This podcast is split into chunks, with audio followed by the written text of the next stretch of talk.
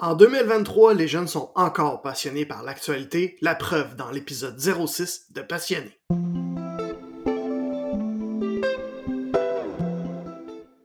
Merci d'être de retour pour l'épisode 06 de Passionné. Je suis Olivier GD, guide consultant en podcast.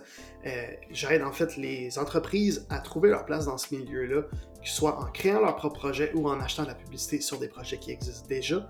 Euh, et j'aide aussi monsieur, madame, tout le monde à euh, créer un projet, une idée qui les passionne.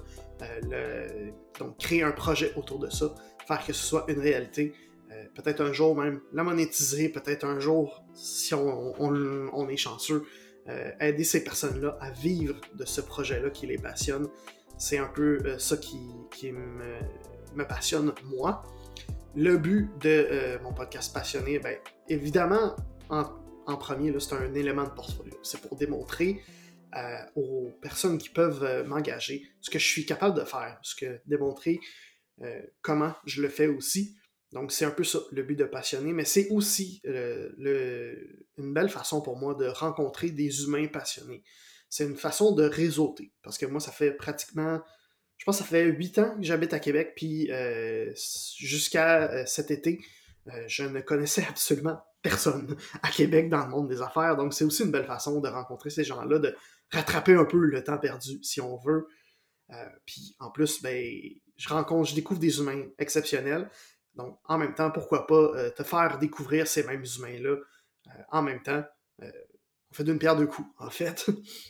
donc, c'est ça, le podcast, de, le podcast passionné. Le concept, c'est de présenter des créateurs, des entrepreneurs, des podcasteurs, name it, qui ont une passion qui les fait carburer à tous les jours, qui les fait rouler à 100 000 à l'heure à tous les jours, mais aussi une passion qui leur permet de, relaxer un petit peu, de refaire le plein après des longues journées, après des gros rushs.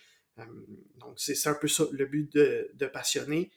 Euh, en passant, si tu es de retour pour l'épisode 6 que tu as écouté, épisode 5, 4, 3, whatever, euh, tout d'abord, merci d'être de retour. Et ensuite, j'imagine que tu es de retour parce que tu as aimé ce que tu as entendu à tes premières écoutes. Donc, si c'est le cas, je t'invite à mettre 5 euh, étoiles sur euh, la plateforme d'écoute que tu utilises, euh, si c'est Spotify ou Apple Podcast. Si tu es sur YouTube, à la place, mets le pouce en l'air. Donc, c'est la façon pour démontrer aux plateformes d'écoute que ce que je fais est apprécié, est suivi, est aimé. donc, ça me permet, après ça, de rejoindre plus de gens. donc, ça m'aide énormément si tu le faisais. Aussi, si tu es un peu comme moi, puis que tu beaucoup trop de podcasts à écouter, euh, ben, euh, il y a une belle façon d'en passer un petit peu plus rapidement. Euh, toutes les plateformes d'écoute ont un outil pour accélérer la vitesse d'écoute. moi, je t'invite donc à essayer la vitesse x1.25 ou x1.5 pour faire qu'un podcast qui dure une heure va durer 40 minutes, par exemple. Ça te permet donc de passer plus de podcasts plus rapidement et de passer ta liste d'écoute, euh, la, raccourcir un petit peu si on veut, euh, sans en enlever. Mon invité aujourd'hui à passionner est Jean-Simon Buis. Euh, Jean-Simon travaille dans le monde des médias depuis longtemps. Il a travaillé à la radio privée. en fait, il travaille encore comme chroniqueur à la radio privée à Énergie 98.9 à Québec.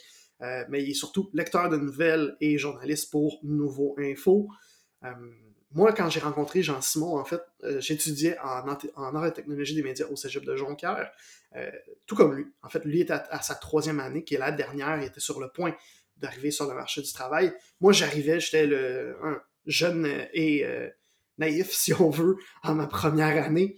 puis j'ai rencontré Jean-Simon parce qu'il venait, il avait développé une idée de créer un groupe, un genre de groupe de coworking, si on veut, euh, dans le monde des médias, ce qu'il faut savoir quand on va être animateur de radio, il ben, faut être au, fait des actualités le plus possible.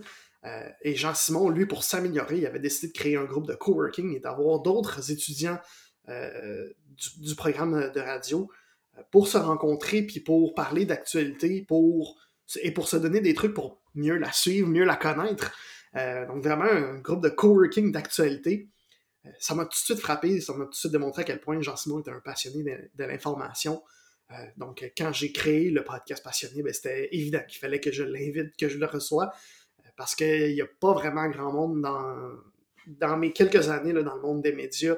Euh, j'ai pas vraiment rencontré quelqu'un d'autre plus passionné que lui de l'information et de l'actualité. donc c'est pour ça que je l'ai invité sur Passionné.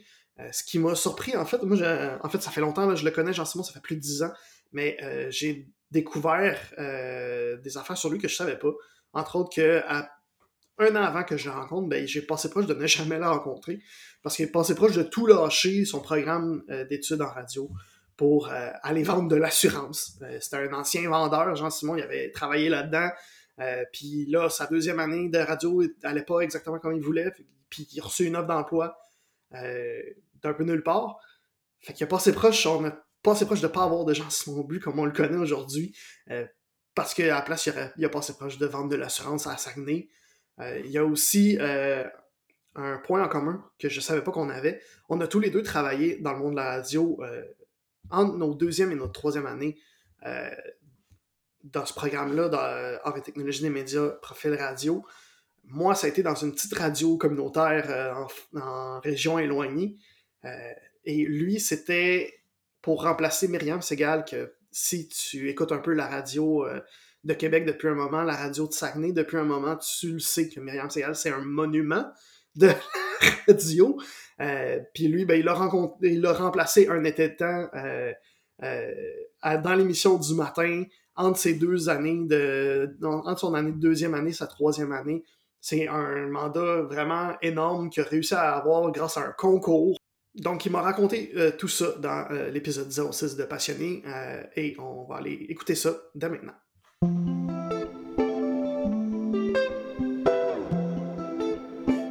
Jean-Simon Bluy, chef d'antenne chez, d'antenne chez Nouveau Info, nouvellement chef d'antenne, il me semble, euh, journaliste et chroniqueur.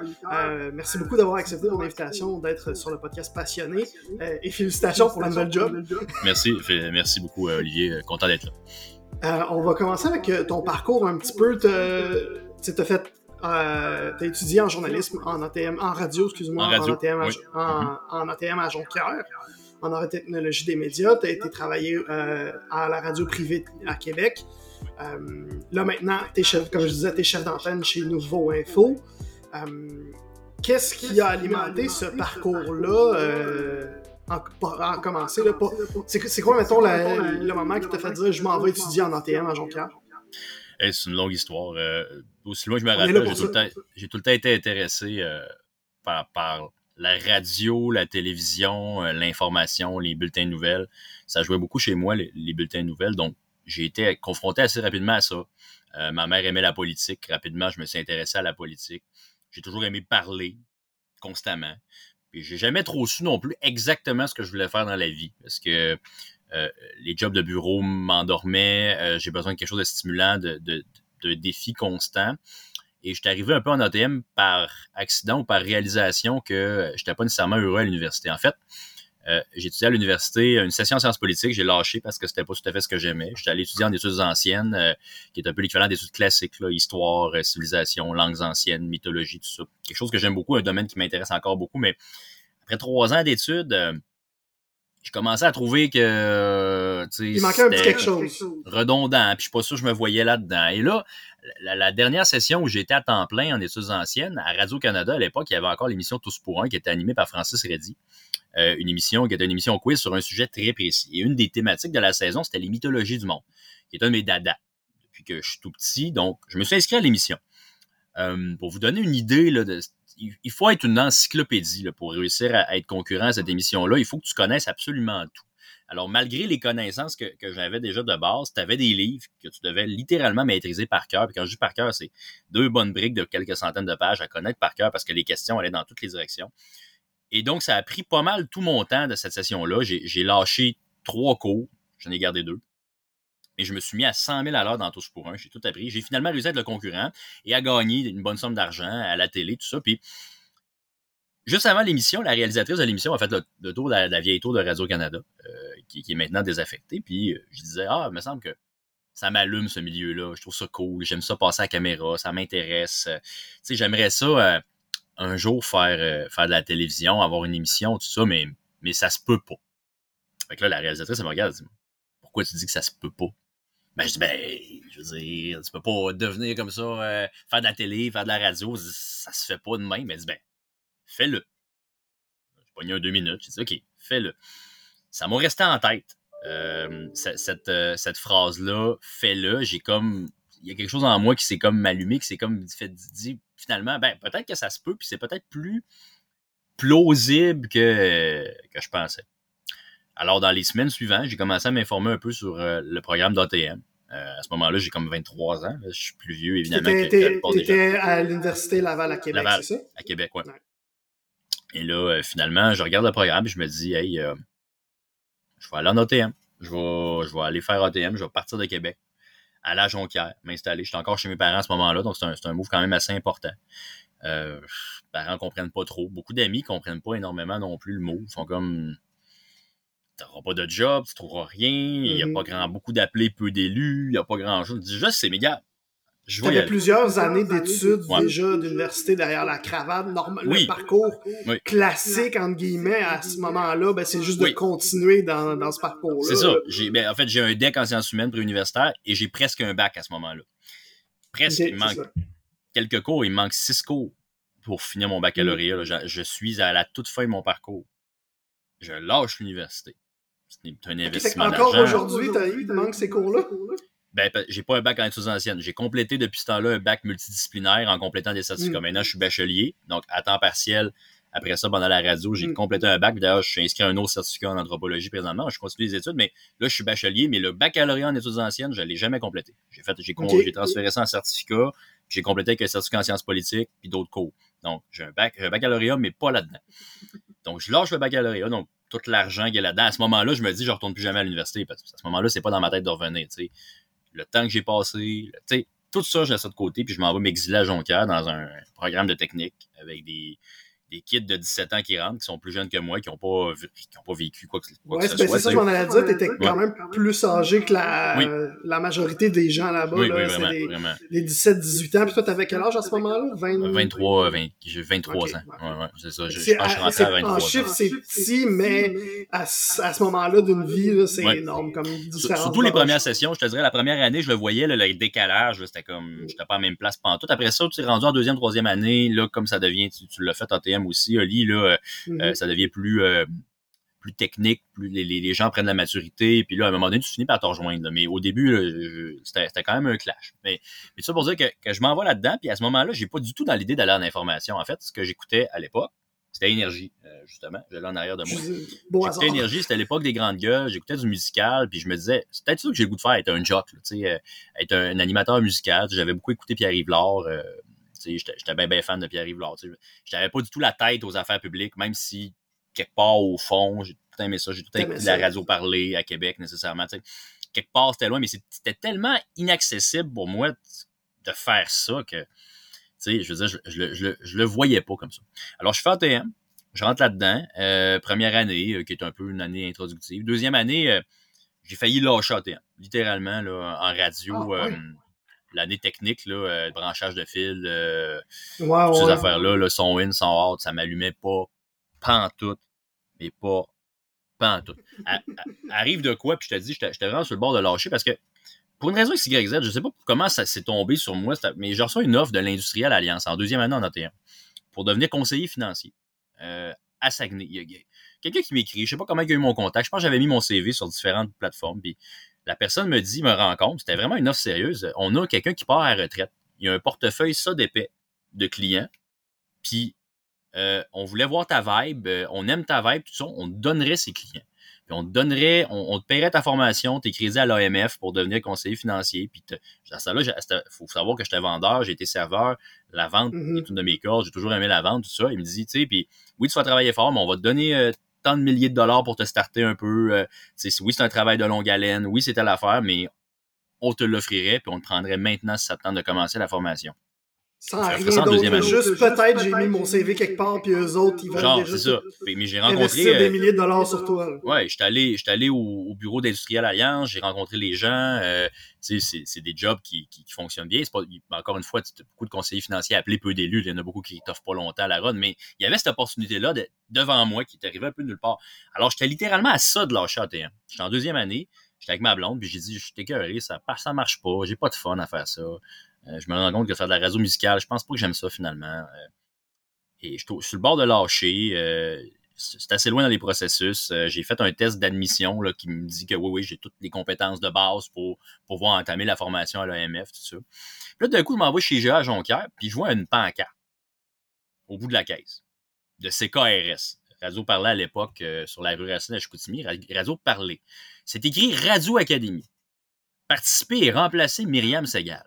Je suis comme, qu'est-ce que c'est ça, cette affaire-là? Myriam Segal. Qui, à l'époque, était un énorme nom et était déjà professeur aussi en. Oui, déjà professeur en ATM. Professeur en ATM. Je sais très bien c'est qui. C'est la Morning Woman à CKRS. Ça fait des mhm. années, des années, des années qu'elle a C'est une légende de la radio parlée de Québec et de Saguenay, surtout de Saguenay. De Saguenay elle en fait encore. Elle, a pris sa, elle a raté sa retraite, comme elle dit souvent, Myriam. souvent, j'ai complètement raté ma retraite. Elle est encore là, elle anime le week-end. Mais tout ça pour dire, je vois ça, je fais comme.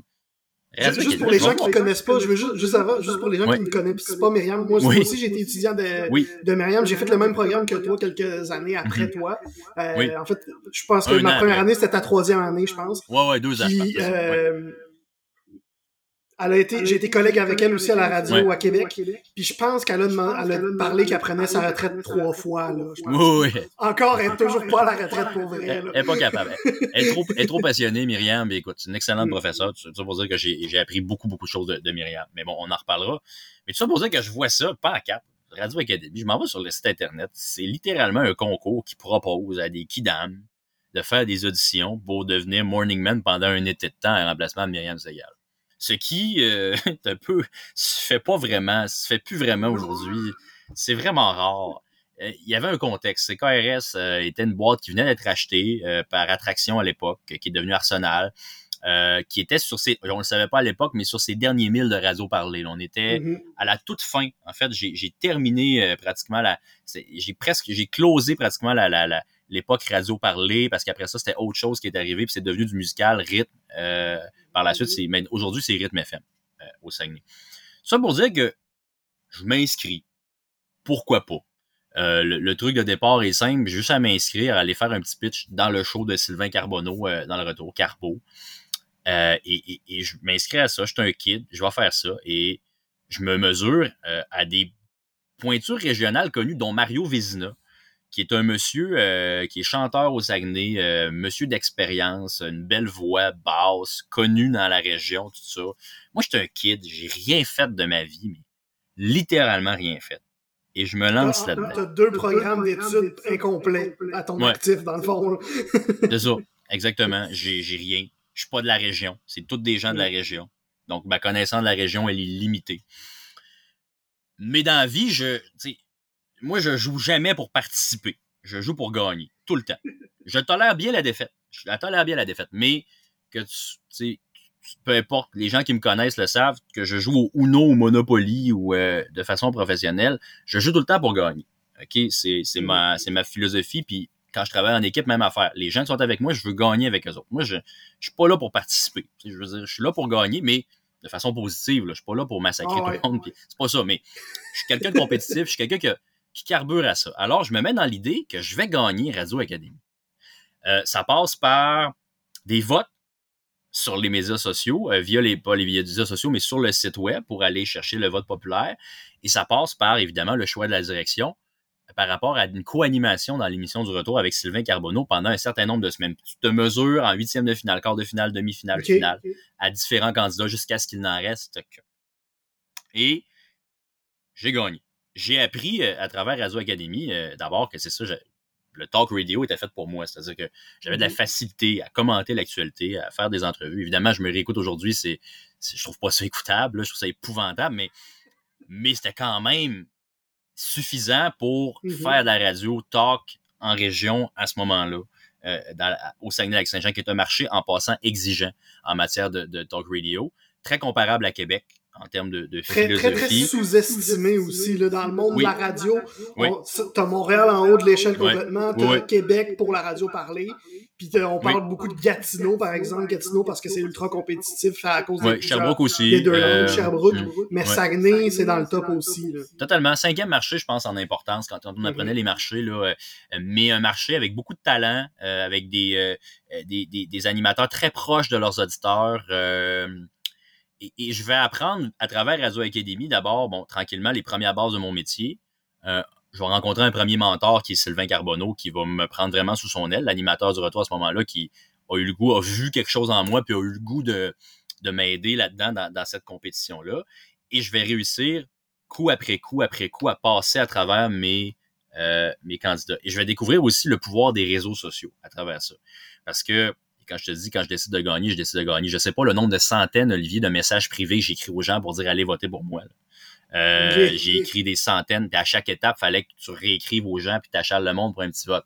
Alors, côté vote populaire, j'ai gagné par une marge monumentale, mais le temps que j'ai mis là-dedans, à écrire à tous mes amis Facebook, après ça, je demandais à ma blonde, hey, peux-tu me brancher sur ton Facebook? Je vais écrire à tous tes amis Facebook. Puis là, à job, je pense qu'au Jack and John, j'avais demandé, hey, je peux-tu prendre ton Facebook un peu? Je vais écrire à tes amis Facebook. J'ai découvert le pouvoir des réseaux sociaux et j'ai découvert que j'avais capacité à quand je focus sur quelque chose sur les médias sociaux, puis je veux mm-hmm. spinner un contenu, ou je veux, j'ai la capacité de le faire. Alors, finalement, en finale, quelque part au mois de mai, j'arrive contre euh, l'autre finaliste et je suis nommé remplaçant de Myriam Segal. Et donc, ma carrière commence sur des chapeaux de roue, comme euh, Morning Man, remplaçant pendant neuf semaines, finalement, euh, à la base d'une émission de Radio Parler dans une région de laquelle je ne suis pas natif. Alors, je peux pas besoin de te dire que à partir de là, tous les apprentissages. J'ai pas terminé ATM, je suis en fin de deuxième année, là. Il me reste ma mm-hmm. troisième année. Euh, c'est une marche énorme, pas normale. C'est pas normal. Il y a personne qui commence sa carrière comme ça, ou à peu près. Je veux dire, c'est rarissime. Tu commences pas ta carrière comme ça. C'est mm. casse-gueule, c'est suicidaire. Euh, par la suite, Sylvain Chamberlain m'a dit Jean-Simon, on s'entend. Si t'avais pas été capable de le faire, premier show, je t'aurais sacré à la porte. je veux dire, on l'essayait. C'est un stunt radiophonique, mais tu l'as fait, tu as été capable de le faire. Mm. La marche était là il y avait une grève euh, ou un lockout à quand écoute, là, ça, ça, ça, remonte, ok, mais là, tout d'un coup, il a fallu que je maîtrise tout ce qui est euh, industrie de l'aluminium, euh, conflits syndicaux. J'ai fait une entrevue à ce moment-là en studio pendant l'été avec François Legault, à ce moment-là, chef de la CAC, qui venait de publier le livre Projet Saint-Laurent. oh my God, ça fait longtemps, ça. Ça fait très longtemps. Oh il était avec François Bonnardel. Puis François Legault était sorti en disant Ah, t'es pas pire. Il était sorti. François Legault était une des premières personnalités politiques que j'ai euh, que. Euh, fait je me suis retrouvé à interviewer des intervenants importants euh, rapidement. Jean Tremblay, qui était maire de Saguenay, évidemment. Euh, j'ai eu à parler, à faire des chroniques avec pendant le retour, pendant radio avec Régent Tremblay, qui avait des chroniques à ce moment-là. donc des, des, monstres des médias qui, que, tout coup le kid arrivait. Puis fait que rapidement, ça pardonne pas. Là. Quand tu as l'air fou avec Régent Tremblay dans une. Ça, ça pardonne pas. C'est pas un gars qui pardonne. Il faut que tu sois sa coche, t'as pas le choix. Euh, quand tu fais une entrevue avec un politicien de la trempe de François Legault qui avait déjà des dizaines d'années derrière la cravate, fait rapidement, puis j'étais même pas un, j'étais pas 5% de, ce que je suis capable de faire aujourd'hui, mais rapidement, tu es forcé. Tu es en mode survie. Je veux dire, tu es en mode survie. Tu as trois heures de show talk à animer chaque matin. Tu jamais fait ça de ta vie. Tu connais pas la région. Fait la recette que j'ai prise, euh, ça a été de visiter la région. Donc, à chaque fin de show, chaque week-end avec ma blonde, j'ai visité tout ce qui se fait comme attraction au Saguenay-Lac-Saint-Jean.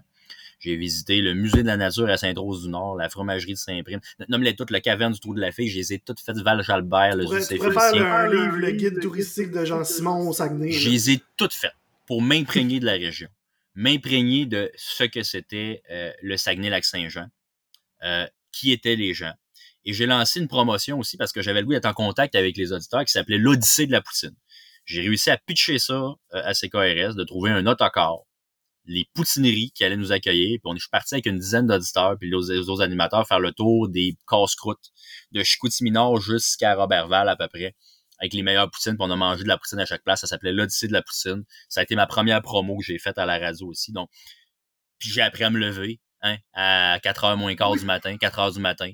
Euh, en un été, j'ai appris tout ce qui était de base. Puis évidemment, à ce moment-là, euh, Olivier, quand tu as 23-24 ans, tu penses que tu sais tout.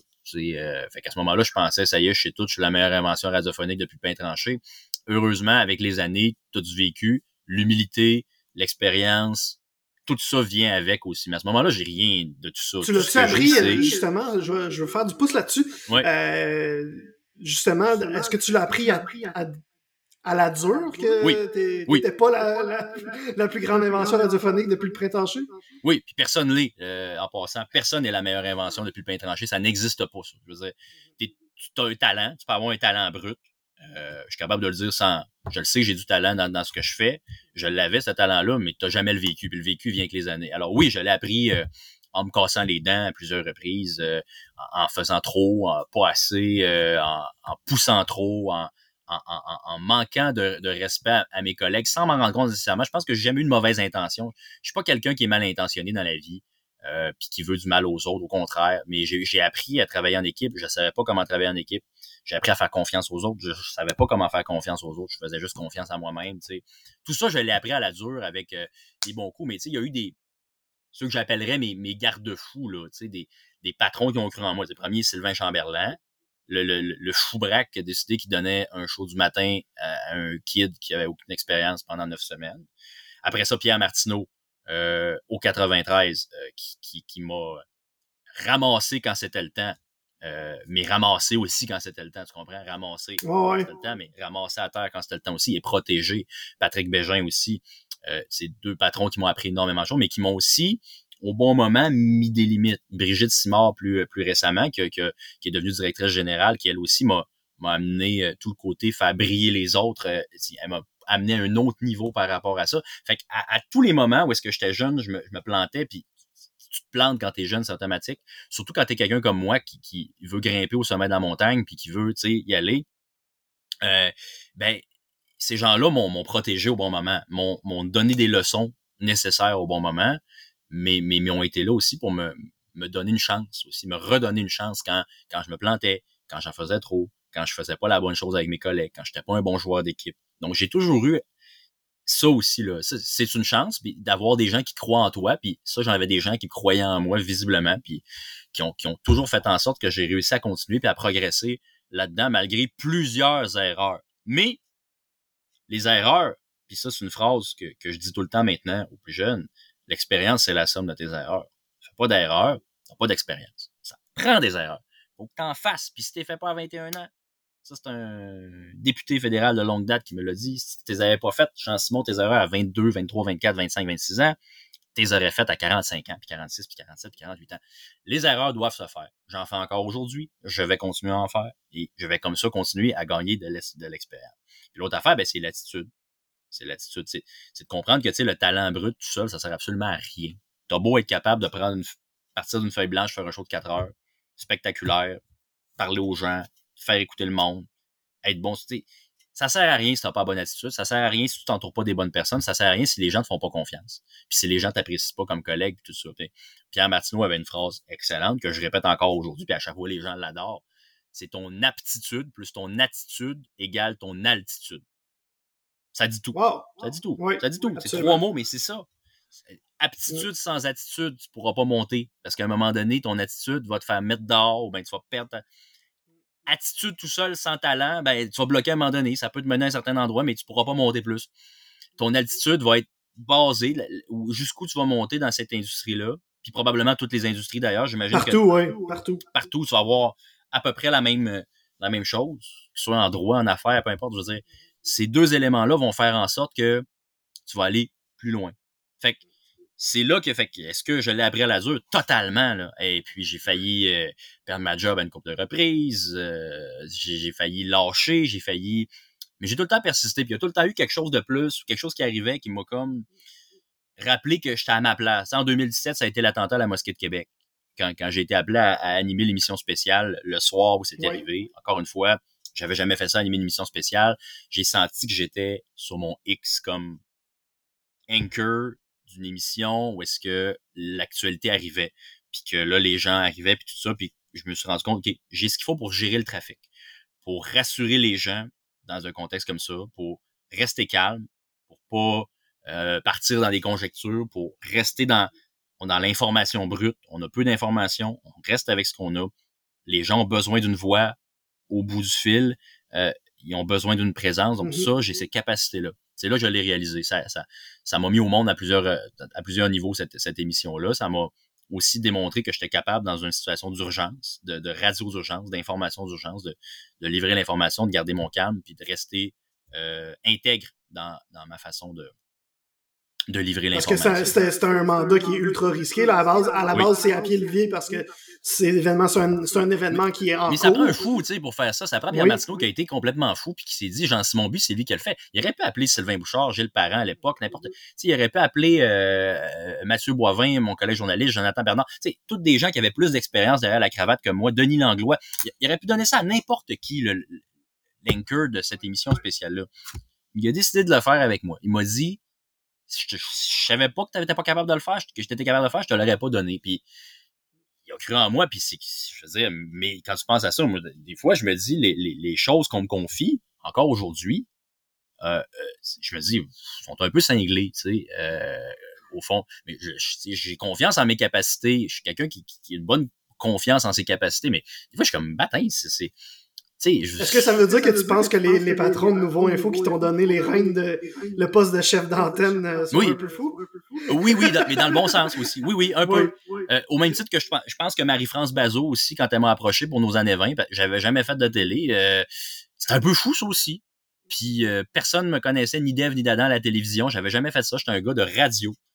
J'avais tout le temps à penser peut-être un jour faire de la télé, mais quand elle m'a dit ça, puis elle m'a dit moi, ce que j'aime faire, c'est spotter les talents, puis dire, puis toi, je te vois à TV.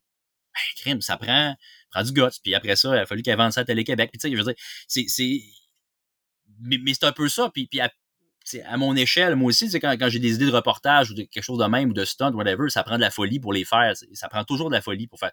À l'échelle de la gestion, c'est ça, tu sais, un gestionnaire va croire en ces éléments, puis il va les placer aux bons endroits, puis il va être capable de dire, OK, telle personne, je suis capable de la faire avancer, puis là, hop, là, là, celle-là, sais, elle est rendue, elle essaye de monter les marches trop haut, ce qui était beaucoup mon cas. Moi, j'essayais de monter les marches quatre, quatre, quatre à la fois, là, tu sais.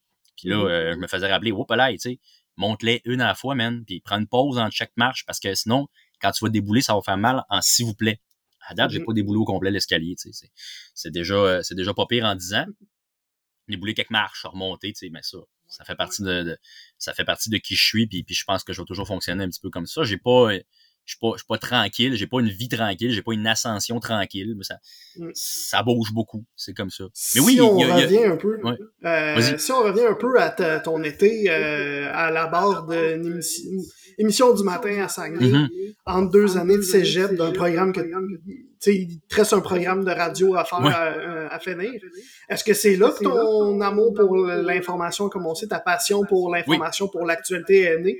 Oui, ben, à partir de cet été-là, j'ai, j'ai, j'ai, j'ai, en mon fond intérieur, je me dis, je veux faire de la radio parler. C'est ça que je veux faire. Je veux être morning man. Je veux, euh, je veux être animateur de radio parler. Euh, oui, oui, c'est, euh, c'est vraiment ça. Je te dirais, ça a été l'élément déclencheur, là. puis ça a été alimenté après ça par la suite parce que là, Myriam Segal, que je venais de remplacer, devenait ma professeure. Et là, ma, Myriam m'a appris un, paquet de choses pendant la troisième année. a su encore une fois une autre là, qui a su. Puis Myriam, encore aujourd'hui, je considère que c'est mon mentor principal. Euh, dans, tout ce qu'elle m'a appris. Euh, puis encore une fois, une autre qui a réussi à me ramasser au bon moment, là, euh, de temps en temps, c'est comme là, ça, je m'attendais plus que toi de ça, ça, je suis déçu de ce que tu as fait là, tu es capable de mieux, tu es capable de différent, mm-hmm. tu es capable. Myriam m'a toujours challengé, a jamais été complaisante avec moi, m'a pas traité différemment des autres étudiants, m'a juste donné les outils nécessaires avec ce que j'avais comme compétence pour. Tu sais, c'est mon mentor, Myriam Segal, je vais tout le temps le dire. fait que j'ai progressé, j'ai compris, puis là, essentiellement, c'est ce que je voulais faire. Et là, de manière assez inespérée, après la troisième année, là, j'ai eu plusieurs offres euh, très intéressantes. J'ai eu une offre à week-end à ce moment-là pour aller euh, dans l'émission qui était animée à l'époque par Pierre Yvelard dans le retour. Très alléchante. Euh, J'étais très tenté d'aller là. Il voulait me rentrer dans l'émission. J'ai même fait un pilote euh, qui avait très bien été. Puis après ça, ben, j'ai eu le 93. J'ai rencontré Pierre Martineau, puis il m'a dit, ouais, tu sais, moi, je peux pas t'offrir une co-animation dans un retour tout de suite. Je peux pas t'offrir telle affaire, telle affaire, mais je peux t'offrir, je peux te dire que tu vas apprendre. Je peux te dire que tu vas avoir des opportunités, que tu vas avoir cet été, j'ai quelque chose pour toi après ton stage. Puis après ça, on verra euh, qu'est-ce que je suis capable de t'offrir par la suite, si ça s'est bien passé, puis nanana. Puis il m'a assez vendu ça que, que j'ai fait le choix d'aller d'aller au 93 puis de de faire finalement un bon bout de chemin parce que je, mm-hmm, restais là euh, presque 8 ans. Presque 8 ans. Ouais, parce que ça fait 10 ans que je suis dans les médias, mais je suis resté presque 8, 7 ans et demi au 93 ans. Puis qu'est-ce qui te fait triper dans l'actualité, dans suivre l'actualité, faire, euh, être la personne qui informe les gens? C'est quoi qui, te fait triper là-dedans? Qu'est-ce que tu vas chercher comme feeling, comme thrill? Quand, quand tu dis que tu t'es jamais senti autant sur ton X que quand tu as animé l'émission spéciale euh, de, l'attentat de la mosquée de Québec. Qu'est-ce qui t'a fait un, ce thrill-là? Parce que à base, cet événement-là est très négatif pour beaucoup de gens. Puis c'est normal. Mais on comprend pourquoi toi, oui, c'est négatif, mais pour ta carrière, ta carrière, ça a été positif parce que ça t'a. Et tu t'es jamais senti autant sur ton risque que ça. C'est quoi qui, a fait ça? Je pense que, ben, d'abord, j'aime parler, j'aime raconter aux gens. J'aime beaucoup raconter aux gens j'aime créer un lien avec les gens, puis, puis, puis là, expliquer les choses de manière rassurante. Puis de j'aime ça être la voix. J'aime ça être la voix qui est entendue. Euh, puis j'aime ça le, j'aime raconter. Je pense que ce serait la chose la plus simple. J'aime ça la raconter. J'aime ça. J'aime ça raconter. J'aime ça analyser en temps réel ce qui se passe dans le monde autour de moi. J'aime ça comprendre le comportement humain. C'est avant tout c'est ça. Là, je le réalise de plus en plus. Euh, ça, je fais un certificat en anthropologie. C'est ça qui me passionne vraiment. C'est comment les sociétés fonctionnent, comment les cultures fonctionnent, pourquoi certains, certaines pratiques sont universelles d'une société à l'autre. À petite échelle, dans les médias, c'est ça, c'est de l'anthropologie au jour le jour. C'est l'étude au jour le jour du comportement d'une société, des tendances d'une société, de c'est le, le pouls de la société, le baromètre de la société. Donc, pendant l'attentat à la mosquée de Québec, je prenais le point en temps réel d'une ville blessée. Mmh. Je ne sauvais pas des vies, ça c'était la job des gens à l'enfant Jésus qui ont accueilli les blessés. On ne sauve pas des vies dans les maisons, on ne sauvera jamais de vie. Mais tu prends le pouls des gens dans les moments faciles comme difficiles. La pandémie, pandémie. Je veux dire, la pandémie est un autre exemple où est-ce que on, s'est retrouvé en début 2020 à, passer dans l'émission du retour. C'est bien Bouchard, on était dans l'émission du matin, émission plus d'actualité. De quoi on se fait donner un mandat plus retour. Euh, pour ceux qui connaissent moins la radio un peu, dans le retour, on est plus dans l'entertainment que dans l'information. Donc, on avait commencé à mettre les jalons d'une émission plus plus euh, souriante, euh, moins actualité, moins commentaires, plus plus plus entertainment un petit peu.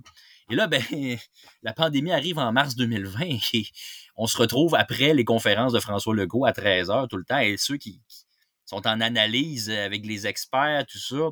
Mais là aussi, c'était de la radio d'urgence, puis de la radio où est-ce que on prenait le pouls d'une société blessée. Puis, je pense que c'est ça, parce qu'il y a rarement des très bonnes nouvelles dans, la, dans l'actualité, mais je pense que c'est ça que j'aime. J'aime prendre le pouls de la société. Euh, écouter ce que les gens ressentent. Puis après ça, là, leur renvoyer ce reflet-là avec des pistes de solutions. Alors, je sais pas, l'inflation, les gens sont présentement, l'inflation frappe très, très fort le coût de la vie. Euh, par notre faute et par la faute de facteurs qui ne sont pas sous notre contrôle, ben moi, amener des clés de compréhension par rapport à un phénomène. Pourquoi, par exemple, dans des quartiers cossus maintenant, il y a des frigos partage qui se vident l'espace d'un temps, euh, d'un instant. Pourquoi, tu sais, juste des clés de compréhension et des clés de solution pour souvent des événements complètement banals, mais pour expliquer pourquoi. Parce que chaque petit phénomène de société a un impact sur les gens. J'ai un exemple vraiment, vraiment niaiseux. Là. Hyper niaiseux. Là. Euh, je m'en vais avec ma blonde, là, je pense que c'était la fin de l'automne dernier, au début de l'hiver dernier, à pharmacie, puis on attend 40 minutes pour renouveler une prescription, mon petit gars, puis je suis comme, mais c'est bien long. Puis tout le monde attend vraiment longtemps après ces médicaments, mais de façon épouvantable. Mais je suis qu'est-ce qui se passe? Avant, la pharmacie, t'allais là, là, allais te chercher un paquet de Juicy Fruit, puis tes médicaments, ça prenait deux minutes, tu t'en allais. Je me dis, bon, je vais me poser la question pourquoi? Au pharmacien, puis à l'ordre des pharmaciens. Puis là, on m'explique que pénurie de main-d'œuvre, plus d'actes de la part des pharmaciens depuis la nouvelle loi, fait en sorte que, et je cite le président de l'ordre des pharmaciens, la pharmacie rapide, c'est terminé. Ben, c'est un reportage qui a été parmi les plus vus sur le site pendant un mois de temps. Parce que tu venais toucher expliquer aux gens pourquoi quand je m'en vais chercher ma prescription, c'est long. Donc, je perds du temps dans ma vie pour ça, mhm. qui fait en sorte que, je perds du temps pour ça. Eux autres aussi ont la même interrogation que toi, ils l'ont vécu, eux autres aussi. Exact. Alors, tout ce que je suis, moi, essentiellement, c'est quelqu'un qui a une voix, qui a, des contacts, qui a les moyens d'aller poser des questions pour expliquer des choses. Puis c'est ça que j'aime à, la base, c'est juste ça. Je me pose beaucoup de questions dans la vie. Et, moi, par mon métier, par, par mes fonctions, j'ai le privilège de pouvoir aller chercher des réponses. Puis après ça, de l'expliquer aux gens. C'est un privilège et une responsabilité énorme. Puis on le voit de plus en plus avec les réseaux sociaux, la désinformation, c'est c'est énorme comme responsabilité. On sauve pas des vies, mais on peut changer des vies. On peut changer des choses par notre professionnalisme ou notre absence de professionnalisme. Fait que c'est une responsabilité qui est importante. Fait que, je pense que c'est ça. Autant dans un attentat, un accident, j'aime me coller l'oreille au sol, écouter qu'est-ce qui se passe, essayer de sentir, OK, ouais, la société, là, tu sais, avec mon nez, est rendue là, là. Il y a ça qui se passe maintenant. Moi, j'ai cette intuition-là. Je vais essayer de, de l'avérer, de, de, vérifier si c'est une bonne intuition en posant des questions à des gens qui s'y connaissent. Puis une fois que je vais avoir ces explications-là, je vais pouvoir les raconter aux gens de façon intelligible, intéressante et, et, et qui va leur donner le goût d'en savoir plus. T'as-tu l'impression des fois que juste à, ton intérieur à toi, là, ça fait, ça fait trop longtemps que j'ai l'oreille collée sur l'asphalte, là, j'ai besoin d'un petit break, j'ai besoin de, il y a, il y a tellement de bruit autour, j'en ai trop, j'ai besoin d'arrêter. As-tu besoin de, de prendre ces moments de break-là ou c'est quelque chose que tout le temps, tu vis tout bien? Le temps. Tout le temps, au quotidien. Euh, tu peux pas euh, baigner constamment euh, dans, dans, dans l'actualité. Euh, puis c'est dangereux de le faire aussi, pas dangereux dans le sens, euh, c'est dangereux pour la santé mentale, oui, définitivement. Euh, et c'est aussi dangereux de se déconnecter des gens, parce qu'il faut pas oublier une affaire, et c'est quelque chose que, je veux pas lancer la pierre à personne, mais je trouve souvent que en journalisme ou peu importe, à un moment donné, tu as tellement le nez collé sa vite que tu penses que certaines choses sont d'intérêt, mais dans le fond, les gens s'en fichent. Mm-hmm. Les gens sont pas intéressés par ce que tu racontes. Ça, c'est la pire affaire quand tu es dans les médias. Quand tu es un compteur que personne n'écoute, c'est épouvantable. C'est la pire chose qui peut arriver à un compteur. Bon, avec un compteur, d'histoires vraies, comme j'aime me définir, doit s'assurer que les histoires qu'il raconte sont intéressantes. Et pour ça, il faut que tu prennes des pas de recul. Euh, parce que si tu es tout le temps dans les tableaux, les chiffres, les, analyses, les sondages, les, les politicailleries, tu vas penser que c'est ça qui interpelle les gens, alors qu'au fond, euh, je, te le rappelle, c'est, pas un jugement, mais il y a beaucoup de gens qui connaissent pas leurs députés. C'est juste que leur vie est tellement remplie, il y a tellement d'éléments, il y a tellement de stresseurs que c'est ça qu'il faut aller chercher. La politique intéresse les gens, c'est-à-dire l'effet de la politique sur leur poche, leur santé, l'éducation de leurs enfants, euh, leur qualité de vie. Mais les politicailleries auxquelles on, mm-hmm. on accorde énormément d'importance dans la sphère médiatique en général, je sais pas. J'émets un point d'interrogation, je ne sais pas. Fait que je pense que de prendre un pas de recul de l'actualité, ça te permet justement de, justement, en faisant des activités que tout le monde fait, en rencontrant des gens, en allant dans des événements, décrocher permet souvent d'être plus accroché sur la réalité des gens et leurs préoccupations. Fait que quand tu as besoin de ces, ces breaks-là, ces pauses-là, de comment, ben, premièrement, comment tu le ressens que tu as besoin d'un break, comment tu, qu'est-ce que tu décides de faire pour avoir ce break-là, pour te donner ben, ce break-là?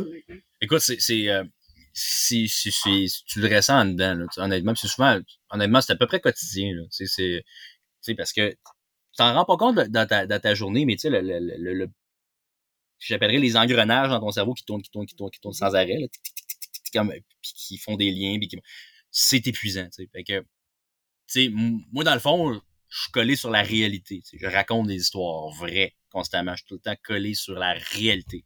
La réalité, elle n'est pas tout le temps rose. Même que je te dirais que de ce temps-ci, elle est pas mal dark. Je veux dire, quand on regarde qu'est-ce qui se passe, euh, souvent, je, vois des amis de ce temps-ci, me disent ça va mal, hein? oui, ça va mal. Mm-hmm. économiquement, ça va mal. Politiquement, ça va pas très, très bien. Euh, puis ça a rarement été aussi mal depuis un certain temps. à trop consommer de réalité, ben, souvent, ce que je vais faire, littéralement, c'est que je vais décrocher de la réalité complètement. Pas par la drogue, là, je vous rassure. pas, je prends de la méthorphétamine. c'est pas, pas, la porte de sortie. Non, je vais, je vais aller dans l'imaginaire, tout simplement. L'imaginaire. Ouais, ben, si, tu m'ouvres la porte, je pensais pas que tu allais m'ouvrir la porte aussi grande que ça, mais pour la deuxième passion qui est ton, la deuxième passion, c'est l'univers geek, donc c'est c'est du faux réel, dans le fond, oui, à une certaine C'est du faux réel.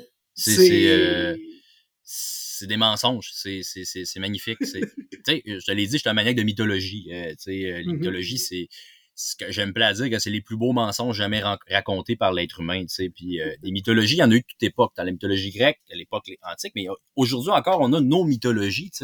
Quand, quand, quand des historiens, des anthropologues, dans quelques siècles, vont se pencher sur quelles étaient les mythologies des, du 20, des 20e et 21e siècle, ben, ils vont probablement sortir ben, l'univers de Star Wars, les super-héros Marvel, les, les, le médiéval fantastique. ils vont sortir ça, puis ils vont dire ça, c'était l'univers de Tolkien, le Seigneur des Anneaux, tout ça.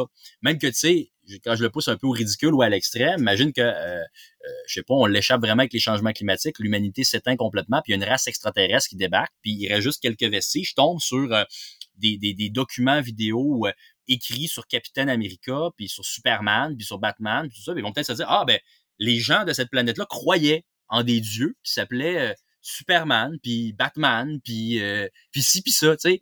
Un, peu comme, parce que souvent les gens pensaient, ah, les gens, les Grecs étaient niaiseux, ils croyaient à 12 000 dieux. Non, tu sais, c'était plus, c'était plus diffus que ça. Les gens étaient conscients que c'était des mythes, que c'était pas à 100% de la réalité, que c'était différent, par exemple, de euh, qui gouvernait leur cité, puis il y avait des, des, des nuances. Au même titre que, tu sais, aujourd'hui, on a des mythologies, puis euh, elles sont très importantes dans la culture populaire, tout ça. C'est complètement un paquet de fausseté. Euh, la quantité d'informations dans ma tête que j'ai à propos de, des planètes de Star Wars, des races, de leur langue, de, de des Jedi, des Sith, euh, de, de, de, de, l'univers de Tolkien, de l'histoire des elfes, de tout ce que tu peux imaginer l'univers geek, c'est épouvantable. C'est toute la connaissance complètement inutile, en guillemets. Là, je veux dire, ça prend de la place sur le disque dur, puis dans les faits, je veux dire, c'est c'est du vide total. Là. Je veux dire, c'est. Mais c'est comment que tu es tombé en amour de, de l'univers? Est-ce que c'est un univers en particulier qui t'a fait tomber en amour avec le reste. C'est tous les univers. Moi, moi, je te dirais qu'à base, tout ce qui est médiéval, fantastique est un peu mon, euh, mon dada principal. Ça, puis la science-fiction. J'ai un amour un peu les deux pour.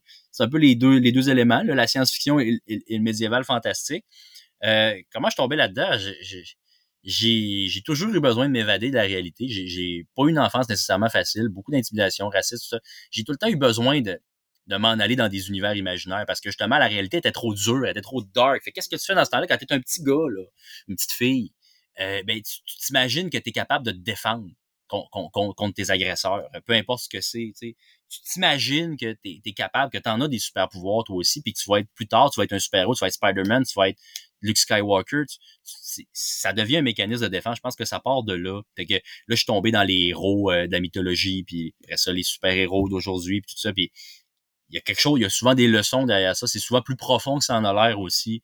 Ça en dit beaucoup sur une société. quand je te dis à quel point euh, ça m'intéresse, comment les sociétés fonctionnent, les religions m'intéressent, les mythologies m'intéressent parce que elles en disent beaucoup sur la réalité. C'est un paquet de fausseté, les religions, les mythologies, tout ça. C'est les gens s'entretuent au nom de bonhommes imaginaires, mais ça a un impact sur le réel, mais direct, direct, direct, direct quand quelqu'un tue au nom d'un dieu ou, euh, ou, s'ostine euh, ou décide de, passer une loi anti-avortement parce que dans la Bible, selon lui, Dieu interdit l'avortement, ça a un impact direct sur la vie. Donc l'imaginaire, qui a l'air un peu niaiseux, l'imaginaire impacte le réel quotidiennement. Et je pense que c'est pour ça que, j'ai une, une passion comme ça pour l'imaginaire, puis je m'évade à travers des jeux vidéo à monde ouvert. Euh, où tu te perds à travers des planètes, à travers des, des, des, des, paysages médiévaux, euh, en te promenant, tu te perds, tu sais, des, des séries, des, des, des bandes dessinées, des, des, des choses qui ont aucun lien avec la réalité. Parce que ça me, ça me fait une coupure d'avec euh, des controverses autour du tramway à Québec ou euh, Dieu sait quelle autre question d'actualité qui prend beaucoup de place. Ça me permet de, de partir dans mon imagination puis d'aller chercher autre chose. On pas sur le tramway dans le monde de, du non. des anneaux, là, c'est ça? Non, non, non, non, non, non. C'est, le bien contre le mal, puis c'est ça, puis c'est, il y a quelque chose de rassurant là-dedans aussi, probablement, euh, dans, dans, les univers imaginaires, c'est, c'est, c'est plus tranché, hein, tu sais, c'est, c'est comme ça, c'est ma façon de, de peut-être le, de, de peut-être le voir. C'est le monde, il est complexe les, théoriciens, les gens qui sont tombés dans les théories du complot, pourquoi sont tombés dans les théories du complot? C'est parce que le monde est complexe, parce que les théories du complot offrent des visions claires du bien et du mal. Donc, c'est toutes les études, pas moi qui le dis, c'est des études qui le démontrent. C'est manichéen, c'est plus simple, ça baisse l'anxiété. Ben, ma façon de baisser l'anxiété est un peu similaire, c'est-à-dire que je vais chercher des, des référents plus simples, imaginaires, moins gris, moins complexes, euh, qui viennent juste me permettre de baisser la tension un petit peu. C'est facile de, de suivre le parcours d'un Jedi euh, tenté par le côté obscur. Il n'y a pas beaucoup de zones grises. Il y a pas beaucoup de. C'est plaisant de se mettre dans la peau d'un autre personnage, de, de, de, décrocher complètement de la réalité, de créer des univers fantastiques, de, de, de, les, de les narrer dans, dans un univers comme Donjon Dragon. Tu sais, t'es pas dans le réel, t'es complètement ailleurs. Tu fais juste t'amuser, tu sais, simplement. Puis je pense que le jeu, on, on, on, a tellement perdu le jeu. Là, dans, on, les gens jouent pas. Au sens, moi j'ai un petit garçon de 19 mois, il apprend par le jeu, il, n'apprend que par le jeu, sais. il apprend par d'autres façons, mais c'était démontré que je pense que 400 500 répétitions pour apprendre quelque chose de façon traditionnelle. Par le jeu, c'est comme 10-15. Je le vois tout de suite avec mon petit gars. Juste à donner un exemple. Tu un mot, mettons, que, j'y apprends de façon très ludique, en insistant sur le mot, en faisant des sons, il l'apprend en claquant des doigts. Mais un mot qu'il entend par-ci par-là, puis qui c'est plus traditionnel, c'est pas par le jeu, ça prend beaucoup plus de temps. Donc, c'est quelque chose qui s'avère aussi là. Tu sais, puis je pense que on a besoin de ça dans notre société. Là. On n'arrête jamais, on est bombardé d'informations, de désinformations, de on a besoin de décrocher. Puis moi, c'est pour ça que je dis, dans ce temps-là, allez-y dans les univers. D'abord, il y en a pour tous les goûts, des univers euh, imaginaires, des, univers de manga, d'animé, des univers euh, de, de, médiévaux, de science-fiction, de, de, steampunk. Je veux dire, aujourd'hui, d'ailleurs, c'est ça ma chronique maintenant Énergie, c'est la revanche des nerds. Aujourd'hui, c'est cool d'être nerd. Fait allez-y, là, euh, triper sur les dragons, vous allez être rendu cool. C'était pas le temps, c'était pas ça quand j'étais jeune, mais maintenant, c'est ça. Triper sur les dragons, c'est cool. Triper sur Star Wars, c'est cool. C'est rendu la culture populaire dominante dans notre société euh, occidentale. Donc, c'est ça. C'est juste pour décrocher finalement. Mais ça revient à la même chose. J'aime raconter des histoires. J'aime me faire raconter des histoires. J'aime raconter des histoires. C'est juste ça, dans le fond. Mm. Ma vie n'est basée que sur ça. J'aime raconter des histoires, puis j'aime les bonnes histoires. Euh, ouais. Euh, mettons, euh, tu comme là, euh, ce matin, tu es allé faire un reportage oui. Puis là, là, en ce moment, tu es, à, à, énergie, on peut le voir en arrière de toi. Euh, tu vas sûrement travailler encore cet après-midi, là, on est en milieu oui, de journée. Oui, j'ai mes bulletins, euh, mes bulletins qui s'en viennent, absolument. Oui. Fait que j'imagine que à peu près vers la fin de la journée, tu vas commencer à penser à, à, à lancer dans un univers geek en particulier, peut-être, en fin de la journée. concrètement, qu'est-ce que tu vas faire? Tu vas-tu prendre ta manette de PlayStation? Tu vas-tu sortir un jeu de table? Ça va être quoi? Ben, là, premièrement, ce que je vais faire, c'est que je vais faire mon autre job à temps plein, c'est-à-dire être papa. Oui, oui effectivement. c'est très, très dans la réalité. Mais quand mon petit gars va être couché, puis qu'on euh, va avoir fini de, de, de jaser avec ma blonde, peu importe, je vais prendre ma manette. Puis là, présentement, je joue à Starfield. Euh, qui est un jeu de, de, rôle immense dans une galaxie avec 1000 planètes explorables où tu peux faire à peu près n'importe quoi. Puis c'est ça présentement que je fais euh, dans, dans les moments où mon fils n'est pas éveillé parce que je ne game jamais quand mon fils est éveillé euh, parce que je parce que on a beau aimer l'imaginaire. L'affaire la plus importante, ouais, l'affaire la plus importante c'est c'est ça présentement, c'est mon petit garçon qui est une affaire extrêmement réelle. Mais mon petit garçon, je veux l'amener à découvrir à quel point la vie est merveilleuse grâce à l'imaginaire l'imaginaire est très important. Il y a Tristan, euh, comment il s'appelle? C'est un BDiste, en tout cas. Tristan quelque chose. Son nom m'échappe. Il écrit un, l'imaginaire en déroute. C'est un essai sur le fait que lui, quand, comme BDiste, euh, il allait dans les écoles avant les écrans, puis il demandait aux enfants de faire un dessin créatif. Là, puis les enfants dessinaient des dragons, puis des sorcières, puis des, des super-héros, des sirènes, des peu importe, des affaires hautes depuis qu'il y a des écrans, puis depuis que les enfants lisent moins, puis depuis que l'imagination est moins stimulée, il fait les mêmes ateliers. Les enfants ont de la misère. Ils arrivent, puis ils disent ah, mais je sais pas quoi dessiner, j'ai aucune idée. de paix et de misère, ils vont dessiner une maison, un bonhomme, très ancré dans le réel, sans enthousiasme. On perd l'imaginaire à trop être ancré dans le réel, puis à trop être tout le temps branché. Puis même les émissions pour enfants sont très ancrées dans les choses réelles, les cailloux, pas de patrouille. T'es pas dans des chiens, des pompiers, des... tu perds l'imaginaire, la, magie des contes de fées, euh, des, romans de cap et d'épée, des choses comme ça. Puis, puis, puis je pense que plus tu as une imagination débordante, mieux tu comprends la réalité aussi.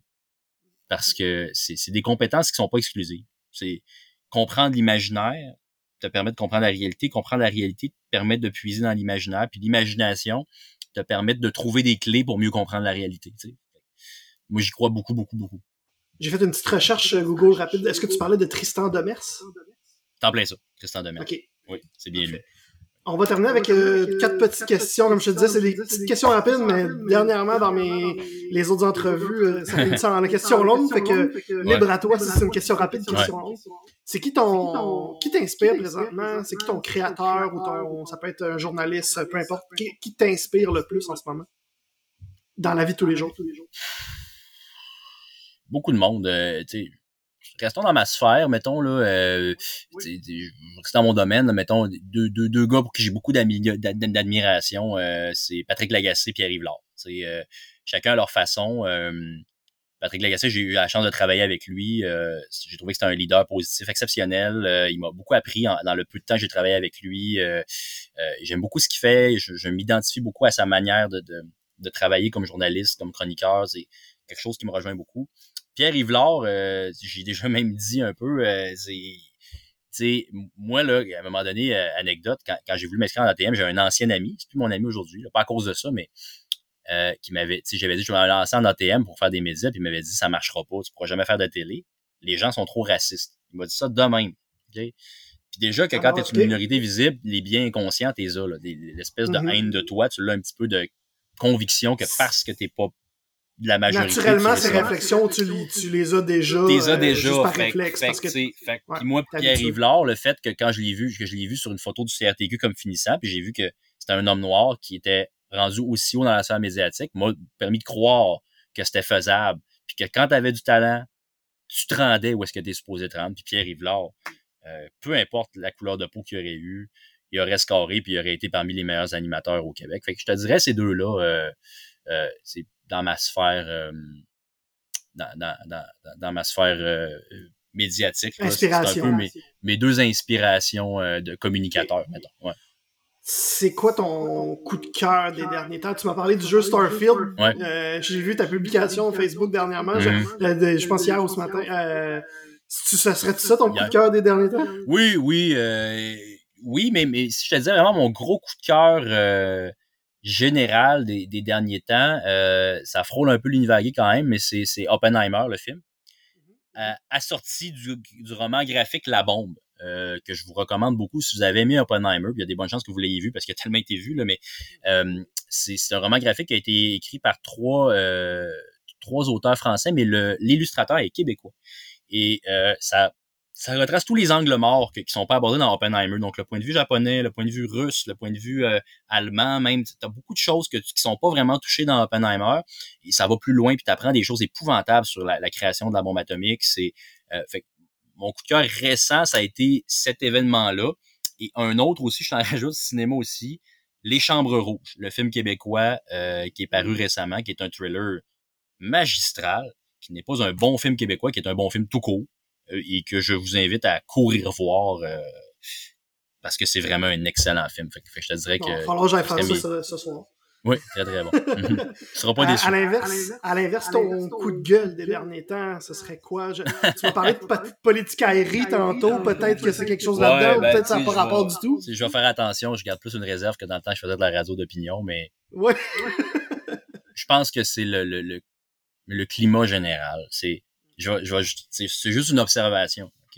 À chaque jour, moi j'ai une autocollant sur un autocollant sur ma voiture en arrière, bébé à bord, c'est ma petite Corolla là, quand je vais porter mon mon fils puis je retourne à la garderie.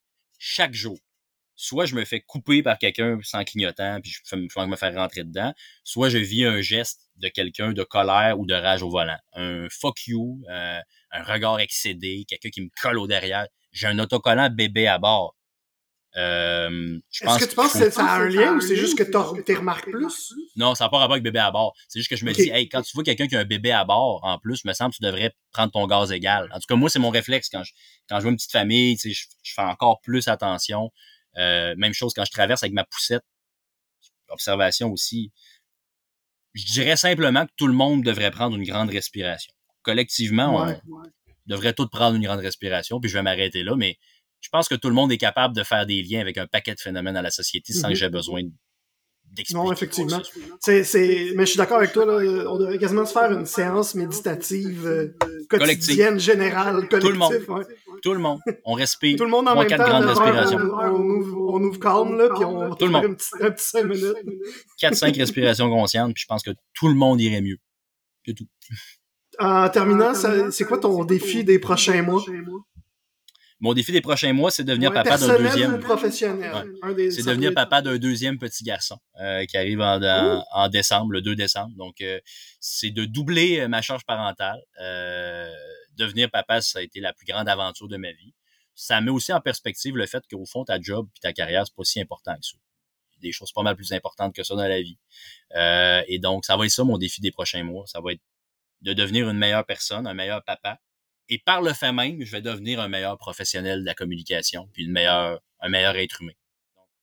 Mon défi des prochains mois, des prochaines années, devenir un meilleur être humain au quotidien, par le biais de mes enfants qui, qui vont m'en apprendre à chaque jour, comme Maxence présentement m'en apprend à chaque jour. Ben, tout d'abord, félicitations. J'avais manqué cette annonce-là. Fait que, félicitations. Puis euh, on va te souhaiter bonne chance dans ce gros défi euh, qui s'en vient. Merci beaucoup, Jean-Simon Buis, euh, d'avoir passé à, mon podcast passionné. Je l'apprécie énormément. Tu été extrêmement généreux. vraiment, c'était génial. Ça fait plaisir, Olivier. puis au plaisir de se reparler bientôt.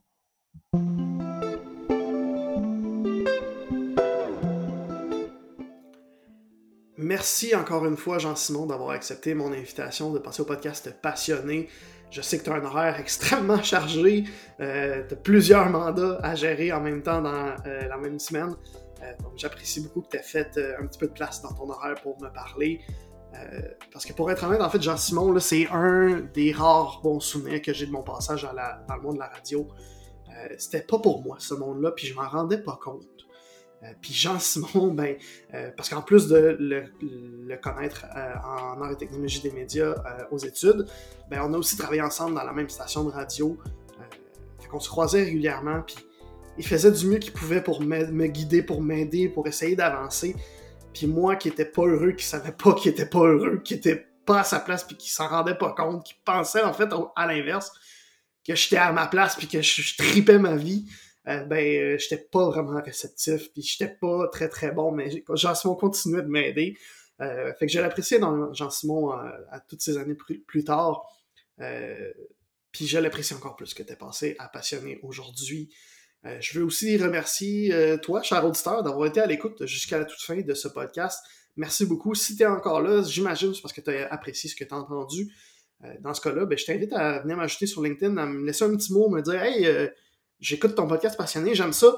Euh, donc, euh, ou à l'inverse, si tu as des, des, trucs que tu voudrais que je change sur passionné, des, des, choses, des choses que tu aimes moins, mais ben, je veux le savoir aussi. Euh, dis-le moi sur LinkedIn, le lien est en description. Si tu veux suivre Jean-Simon aussi, le lien est en description. La semaine prochaine, on va découvrir mon bon ami Francis Jeté. Donc, on va parler de création de contenu sur les réseaux sociaux. Et je sais pas comment le dire autrement, c'est pas comme ça qu'on va le décrire pendant l'épisode, mais de zénitude, je pense que si on le décrirait en un seul mot, ça serait ça. Euh, donc, on, on va parler avec Francis Jeté de tout ça la semaine prochaine.